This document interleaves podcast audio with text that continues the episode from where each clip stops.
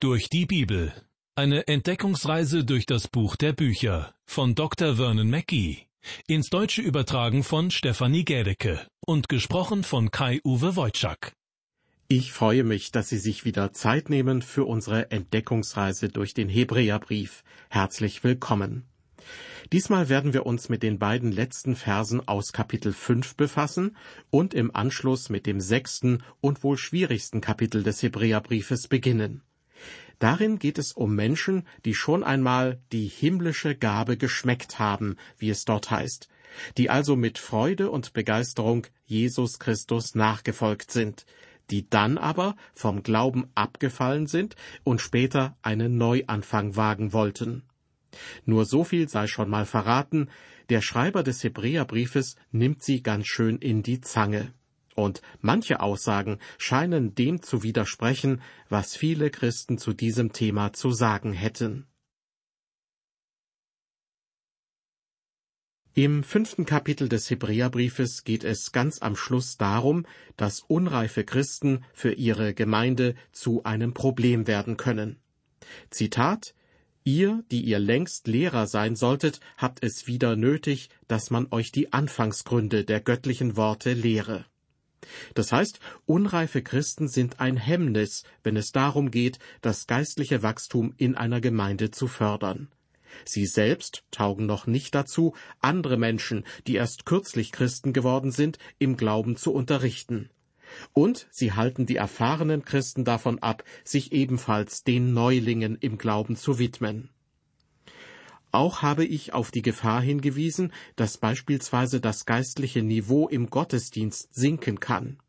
Wenn etwa in der Predigt stets Rücksicht genommen wird auf diejenigen, die über die Grundlagen des Glaubens kaum hinausgekommen sind, dann bleiben viele Glaubenswahrheiten auf der Strecke. So ergeht es offenbar auch dem Schreiber des Hebräerbriefes. In Kapitel 5 hatte er damit angefangen, den Dienst eines Hohenpriesters mit dem hohenpriesterlichen Amt zu vergleichen, das Jesus Christus ausübt. Doch dann, so scheint es jedenfalls, unterbricht er. Hat es überhaupt einen Zweck, die Empfänger des Hebräerbriefes mit solchen komplizierten Dingen zu konfrontieren? Darüber hätten wir noch viel zu sagen, heißt es in Vers 11. Aber es ist schwer, weil ihr so harthörig geworden seid. Statt harthörig kann man auch schwerhörig sagen, wobei der Begriff harthörig eher deutlich macht, dass sich diese Leute innerlich verhärtet haben. Das heißt, ihnen wird es zu viel, auf die erfahrenen Christen in der Gemeinde und was sie ihnen beibringen wollen, zu hören. Stattdessen begnügen sie sich mit dem kleinen Einmaleins des Glaubens. Oder anders ausgedrückt, sie verhalten sich wie kleine Kinder, die noch mit Milch ernährt werden müssen, weil sie keine feste Nahrung vertragen. In den Versen 13 und 14 beklagt nun der Schreiber des Hebräerbriefes diesen Zustand. Denn wem man noch Milch geben muss, der ist unerfahren in dem Wort der Gerechtigkeit, denn er ist ein kleines Kind. Feste Speise aber ist für die Vollkommenen, die durch den Gebrauch geübte Sinne haben und Gutes und Böses unterscheiden können. Gutes und Böses unterscheiden können geübte Sinne haben und sie auch gebrauchen, vollkommen erwachsen werden im Glauben. Hier merkt man schon, es geht ums Eingemachte und nicht nur um irgendwelche Nebensächlichkeiten. Dass Christen, die noch nicht lange Jesus Christus nachfolgen, zunächst einmal im übertragenen Sinne Milch zu trinken bekommen, das ist völlig in Ordnung. Deshalb heißt es im ersten Petrusbrief am Anfang von Kapitel 2, so legt nun ab alle Bosheit und allen Betrug und Heuchelei und Neid und alle üble Nachrede, und seid begierig nach der vernünftigen, lauteren Milch, wie die neugeborenen Kindlein, damit ihr durch sie zunehmt zu eurem Heil, da ihr ja geschmeckt habt, dass der Herr freundlich ist. Aber, haben Sie es gemerkt, schon in diesen Versen, in denen Petrus sozusagen Werbung macht für die Milch, geht es auch um Wachstum. Denn er schreibt, damit ihr durch sie zunehmt zu eurem Heil. Es ist niedlich anzusehen, wenn ein Säugling begierig seine Milch zu sich nimmt. Aber es hat etwas Tragisches an sich, wenn die Jahre ins Land gehen und sich ein Mensch auch weiterhin wie ein Säugling verhält. Dieses Bild greift der Apostel Paulus im ersten Korintherbrief auf und schreibt am Anfang von Kapitel 3, Und ich, liebe Brüder, konnte nicht zu euch reden wie zu geistlichen Menschen, sondern wie zu fleischlichen, wie zu unmündigen Kindern in Christus. Milch habe ich euch zu trinken gegeben und nicht feste Speise, denn ihr konntet sie noch nicht vertragen. Auch jetzt könnt ihr's noch nicht. Zurück zum Hebräerbrief, und dort erreichen wir nun das sechste Kapitel. Es enthält meines Erachtens den mit Abstand schwierigsten Abschnitt, mit dem sich ein Bibelausleger befassen kann, egal welche theologische Position man vertritt. Diese Verse können einen wirklich die Schweißperlen auf die Stirn treiben. Der englische Theologe Robert William Dale gehörte eher dem theologisch konservativen Flügel an. Trotzdem schrieb er Ich weiß, wie sehr dieser Abschnitt viele ehrenwerte Menschen zum Zittern gebracht hat. Dieser Abschnitt erhebt sich im Neuen Testament mit düsterer Pracht, streng, unheilvoll, schrecklich und erhaben wie der Berg Sinai, als der Herr darauf herabfuhr im Feuer. Da war er von bedrohlichen Gewitterwolken umgeben. Und Donner, Blitze und Stimmen, die nicht von dieser Welt waren, kündeten von seiner Anwesenheit. Liebe Hörer, ich möchte behaupten, dass jede Person, die die Autorität der Bibel anerkennt, mit Ehrfurcht und Staunen an diesen Abschnitt im sechsten Kapitel des Hebräerbriefes herantritt. Und jeder aufrichtige Theologe hat sich diesem Abschnitt mit einem Gefühl von Unzugänglichkeit angenähert. Mir selbst ergeht es genauso. Worum geht es in diesem Bibelabschnitt? Nun, im vorigen Kapitel war von dem dritten geistlichen Warnsignal die Rede gewesen, von der Gefahr der Schwerhörigkeit. Nun folgt das vierte von insgesamt sechs Warnsignalen. Es geht um die Gefahr des Abfalls vom Glauben. Eine Gefahr, die unter den jüdischen Christen, an die der Hebräerbrief adressiert war, sehr konkret wurde. Sie mussten damit rechnen, wegen ihres Glaubens verfolgt zu werden. Und manch einer mag sich überlegt haben, ob es nicht besser wäre, sich vom Bekenntnis zu Christus abzuwenden und zum Judentum zurückzukehren. Der Schreiber des Hebräerbriefes nennt in den folgenden Versen verschiedene Dinge, die er auf irgendeine Weise mit den jüdischen Ritualen in Verbindung bringt. Sich erneut an diesen überlieferten Ritualen festzuhalten, wäre jedoch ziemlich kindisch, so der Schreiber des Hebräerbriefes. Er fordert die Christen auf, endlich erwachsen zu werden und Reife zu erlangen. Hier nun die beiden ersten Verse aus Kapitel 6. Darum wollen wir jetzt lassen, was am Anfang über Christus zu lehren ist, und uns zum Vollkommenen wenden. Wir wollen nicht abermals den Grund legen mit der Umkehr von den toten Werken, mit dem Glauben an Gott, mit der Lehre vom Taufen, vom Händeauflegen, von der Auferstehung der Toten und vom ewigen Gericht. Für Bauherren ist es außerordentlich wichtig, nach einer gewissen Zeit den Bau des Fundaments für ein Haus abschließen zu können und mit dem eigentlichen Gebäude beginnen zu können. Und ein Schulkind wird, wenn es das ABC gelernt hat, hoffentlich weiter zur Schule gehen, bestimmte Prüfungen ablegen und dann einen Beruf erlernen oder auf ein Diplom oder sogar einen Doktortitel hinarbeiten. So ähnlich verhält es sich auch mit dem Christsein. Wenn der Grund gelegt ist, wenn wir die Anfangslektionen des christlichen Glaubens gelernt haben, dann sind wir gut vorbereitet und können uns auf die Reise machen zum Thron Gottes hin. Wir sollen uns zum Vollkommenen wenden, heißt es in Vers 1. Damit ist gemeint, dass wir die vollkommene Reife anstreben sollen. Ein Christ, der zu Anfang wie ein Baby seine Milch erhalten hat, soll irgendwann die Volljährigkeit erreichen. Der Verfasser des Hebräerbriefes nennt in den beiden ersten Versen insgesamt sechs Dinge, die er zu den Grundlagen der christlichen Lehre zählt. Bemerkenswerterweise werden diese sechs Grundlagen bereits im Alten Testament erwähnt, und sie weisen meines Erachtens alle auf Jesus Christus hin. Das heißt, Alttestamentliche Rituale, Symbole und Zeremonien waren so etwas wie Vorankündigungen. In unseren beiden Bibelversen werden genannt erstens die Umkehr von den toten Werken, zweitens Glaube an Gott, drittens die Lehre vom Taufen, viertens das Händeauflegen, fünftens die Auferstehung der Toten und sechstens das große Gericht. Auf diese sechs Punkte möchte ich nun einzeln eingehen. Erstens die Umkehr von den toten Werken. Bei den Werken handelt es sich um Verhaltensweisen und um gute Taten, die zur Erfüllung des alttestamentlichen Gesetzes getan wurden. Das heißt, die Menschen versuchten, das Gesetz des Mose zu befolgen. Weil sie es aber immer wieder brachen, mussten sie Buße tun und auf ihrem falschen Weg umkehren.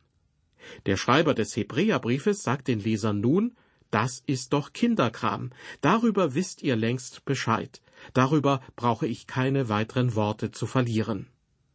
Wir kommen zu Punkt zwei, der Glaube an Gott.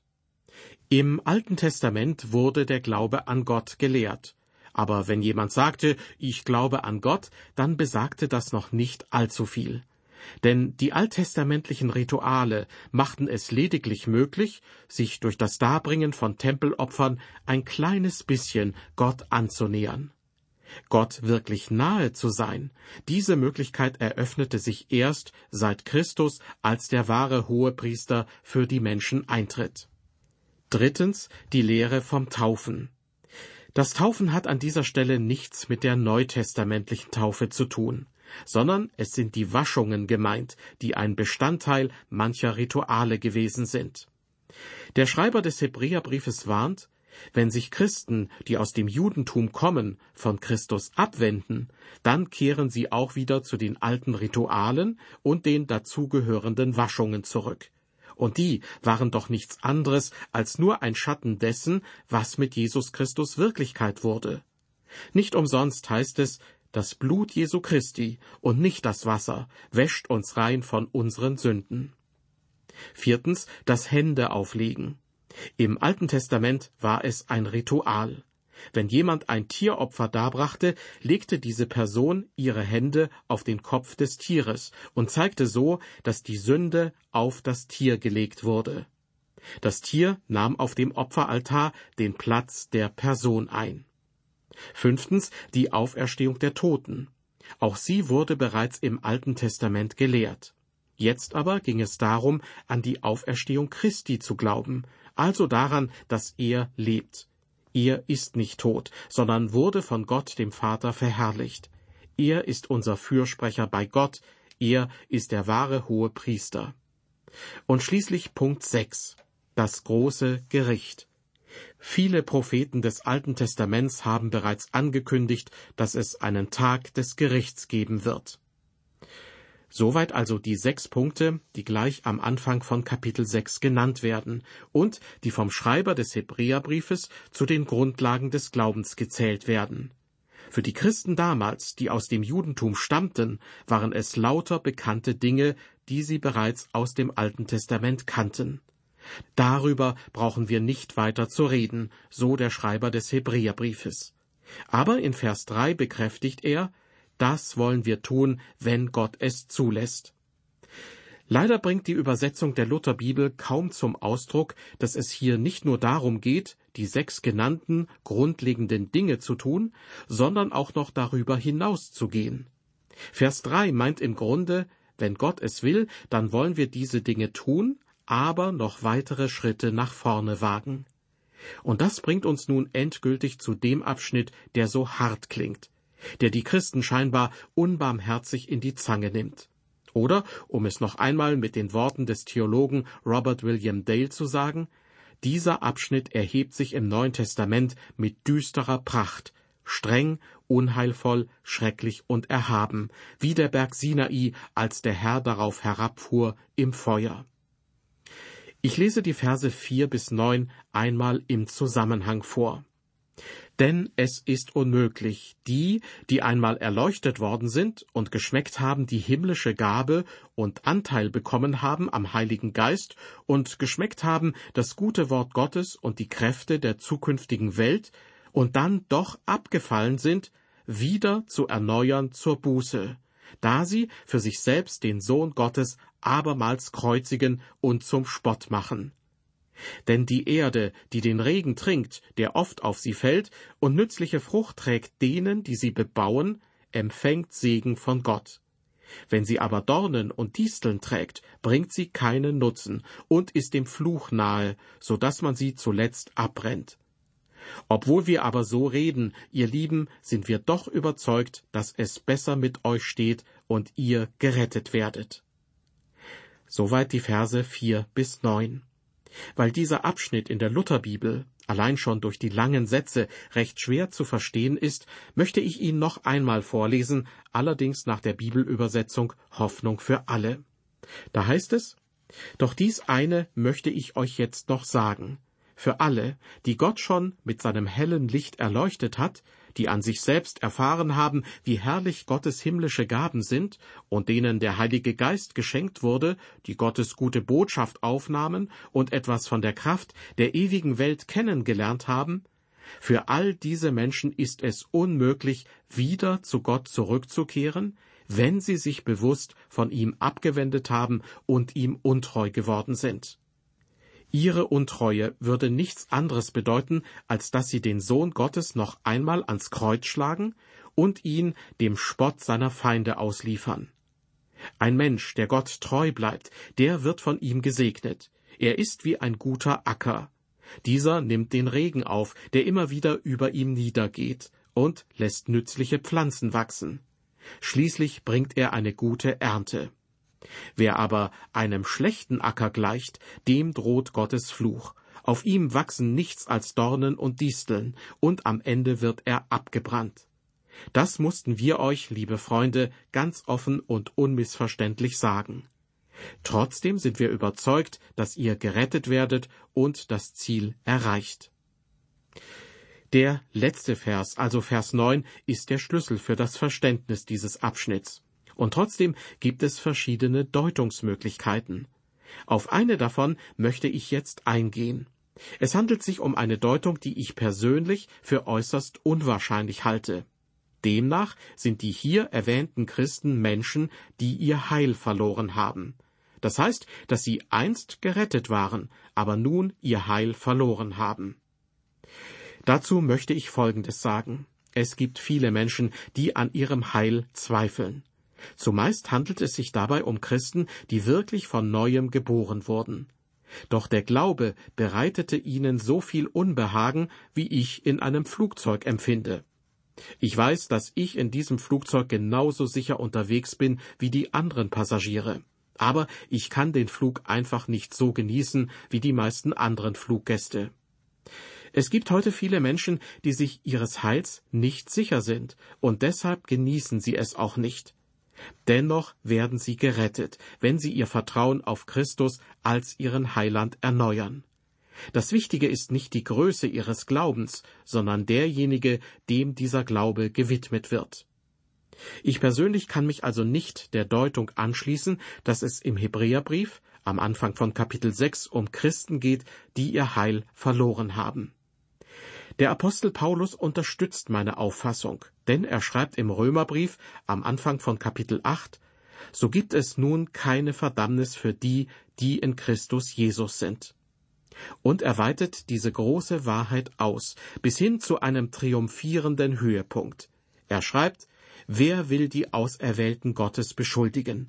Gott ist hier, der gerecht macht. Der Thron Gottes ist sozusagen die Lehne, die auch dem schwächsten Menschen, der auf Christus vertraut, Halt gibt. Niemand in Gottes Universum, keine von Gott erschaffene Intelligenz kann jene anklagen, die durch das Blut Christi gerechtfertigt sind. Paulus fährt fort in Römer 8, Vers 34, Wer will verdammen? Erstens, Christus ist hier, der gestorben ist. Zweitens, ja vielmehr, der auch auferweckt ist. Drittens, der zur Rechten Gottes ist. Und viertens, uns vertritt. Wer dieses Bibelwort in sich aufsaugt, der hat ein starkes Fundament der Gewissheit. Paulus fährt im Römerbrief fort, Wer will uns scheiden von der Liebe Christi? Trübsal oder Angst oder Verfolgung oder Hunger oder Blöße oder Gefahr oder Schwert? Wie geschrieben steht, um deinetwillen werden wir getötet den ganzen Tag, wir sind geachtet wie Schlachtschafe. Aber, aber in dem allen überwinden wir weit durch den, der uns geliebt hat. Liebe Hörer, sind Sie jetzt zufrieden? Paulus ist aber noch gar nicht fertig. Weiter schreibt er, denn ich bin gewiss, dass weder Tod noch Leben, weder Engel noch Mächte noch Gewalten, weder Gegenwärtiges noch Zukünftiges, weder Hohes noch Tiefes, noch eine andere Kreatur uns scheiden kann von der Liebe Gottes, die in Christus Jesus ist, unserem Herrn. Ich frage Sie nun, können Sie etwas finden, das Paulus in diesem Absatz nicht erwähnt hätte? Können Sie noch etwas finden, das Sie von der Liebe Christi trennen könnte? Nein, in dieser Liste wird alles erwähnt, außer sie selbst. Auch der Herr Jesus machte einige starke Aussagen zu diesem Thema. Hören Sie auf ihn, vertrauen Sie ihm und glauben Sie an ihn. Das Wort Gottes ist lebendig und kraftvoll. Jesus sagt, meine Schafe hören meine Stimme, und ich kenne sie, und sie folgen mir, und ich gebe ihnen das ewige Leben. Was für eine Art von Leben? das ewige Leben. Und sie werden nimmermehr umkommen, und niemand wird sie aus meiner Hand reißen. Mein Vater, der sie mir gegeben hat, ist größer als alles, und niemand kann sie aus des Vaters Hand reißen. Liebe Hörer, Jesus betont hier eine ganz besondere Fähigkeit Gottes. Es geht um seine Fähigkeit, sie festzuhalten. Was folgt nun daraus für die Auslegung unseres Bibeltextes aus dem Hebräerbrief? Nun, ich persönlich kann mir nicht vorstellen, dass es dort um Christen geht, die ihr Heil verloren haben und denen der Weg zurück zu Jesus Christus praktisch versperrt ist. Ich kann es mir deshalb nicht vorstellen, weil andere Bibelstellen so vehement dagegen sprechen. Einige davon habe ich eben zitiert. Also müssen wir eine andere Deutungsmöglichkeit in Betracht ziehen. Und genau das werden wir in der nächsten Ausgabe der Sendereihe durch die Bibel auch tun. Mit der unendlichen Weisheit und der Vollmacht Gottes sagt der Herr Jesus Christus, dass er uns festhalten kann und dass jene, die ihm vertrauen, nimmermehr umkommen werden. Die entscheidende Frage lautet also, ist ihre Hoffnung auf den allmächtigen Gott gerichtet oder auf einen Gott, der besiegt werden kann? Mögen wir alle das Vertrauen finden, dass Gott uns festhalten kann. Mit diesem Gedanken möchte ich mich von Ihnen verabschieden. Seien Sie Gott befohlen und auf Wiederhören.